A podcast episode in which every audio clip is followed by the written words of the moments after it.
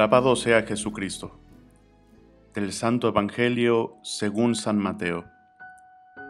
En aquel tiempo, Jesús dijo a los sumos sacerdotes y a los ancianos del pueblo, ¿qué opinan de esto?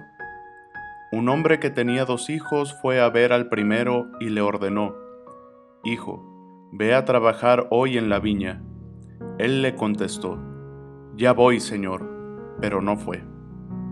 El padre se dirigió al segundo y le dijo lo mismo. Este le respondió, No quiero ir, pero se arrepintió y fue. ¿Cuál de los dos hizo la voluntad del Padre? Ellos le respondieron, el segundo.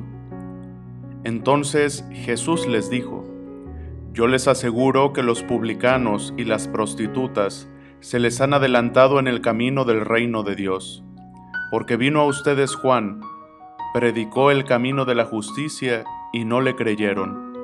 En cambio, los publicanos y las prostitutas sí le creyeron. Ustedes, ni siquiera después de haber visto, se han arrepentido ni han creído en Él. Palabra del Señor. Gloria a ti, Señor Jesús. En el Evangelio del día de hoy, a comparación del de ayer, ahora es Jesús quien se dirige a los sumos sacerdotes y a los ancianos del pueblo y les presenta una especie de parábola para poner en contexto la realidad que existe entre el pueblo elegido, es decir, el pueblo judío, y los gentiles, que los judíos despreciaban mucho, pues eran los paganos los que no habían sido elegidos. Sin embargo, Jesús en esta parábola de los dos hijos representa estos dos pueblos, el hijo mayor, el judío, y el hijo menor, los gentiles. El hijo mayor que le dice al padre, sí, iré a trabajar, pero a la hora de la hora, pues no hace nada. Y el hijo menor, que es muy sincero con el padre y le dice, no quiero, pero se arrepiente y lo hace, va a trabajar. Por esto Jesús dice, yo les aseguro que los publicanos y las prostitutas se les han adelantado en el camino del reino de Dios.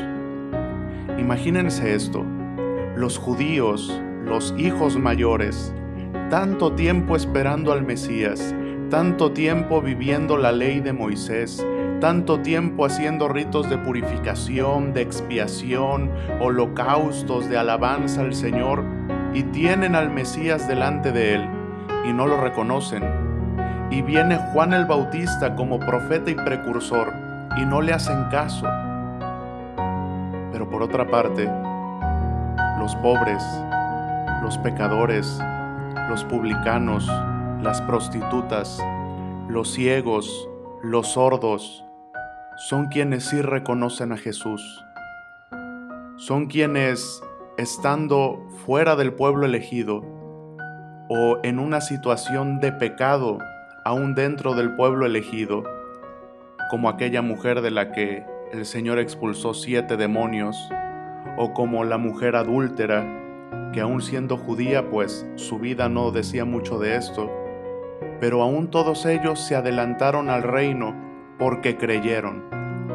Creyeron en Jesús como el Mesías, escucharon la palabra del Señor y creyeron. Escucharon la palabra del Señor y aún resistiéndose porque claro, hay resistencia a la conversión, pero aún resistiéndose, fue más su deseo y su voluntad que aceptaron la verdad de Jesús.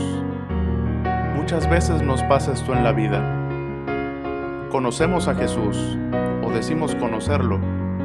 Conocemos la palabra del Señor, escuchamos predicaciones.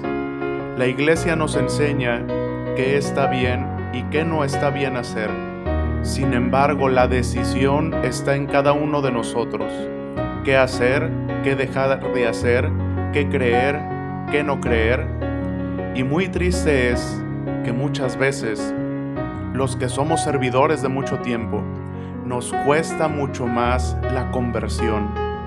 Los que somos tal vez servidores de mucho tiempo, y aquí no generalizo, ¿eh? no hablo por todos, pero hay veces que los que nos decimos estar dentro de la iglesia somos más duros que nuestros hermanos que de cierta manera se encuentran fuera y al encontrarse con Jesús lo aceptan de corazón. porque Porque ellos verdaderamente están necesitados de Jesús. Reconocen la necesidad del amor de Dios, del perdón de Dios, de la salud de Dios, en su indigencia, en su enfermedad, en su pobreza, en su pecado, se reconocen necesitados de Dios. Y a veces algunos de nosotros pensamos que como cristianos ya estamos hechos, que ya no necesitamos de Dios, que ya no necesitamos aprender más, que ya no necesitamos de la gracia de los sacramentos y me confieso pues cada Pascua, que ya no necesito de la gracia de, de ir a misa por lo menos todos los domingos. No caigamos en la soberbia de los sumos sacerdotes y los ancianos del pueblo, que teniendo al Mesías, no solo no lo reconocieron, sino que su corazón era duro como una piedra, y no sabían, no sentían en ellos la necesidad que tenían de Dios. Reconozcamos más bien nuestra pobreza, nuestro pecado, nuestra indigencia, nuestra vida que necesita de Dios y pidámosle al Señor que nos ayude.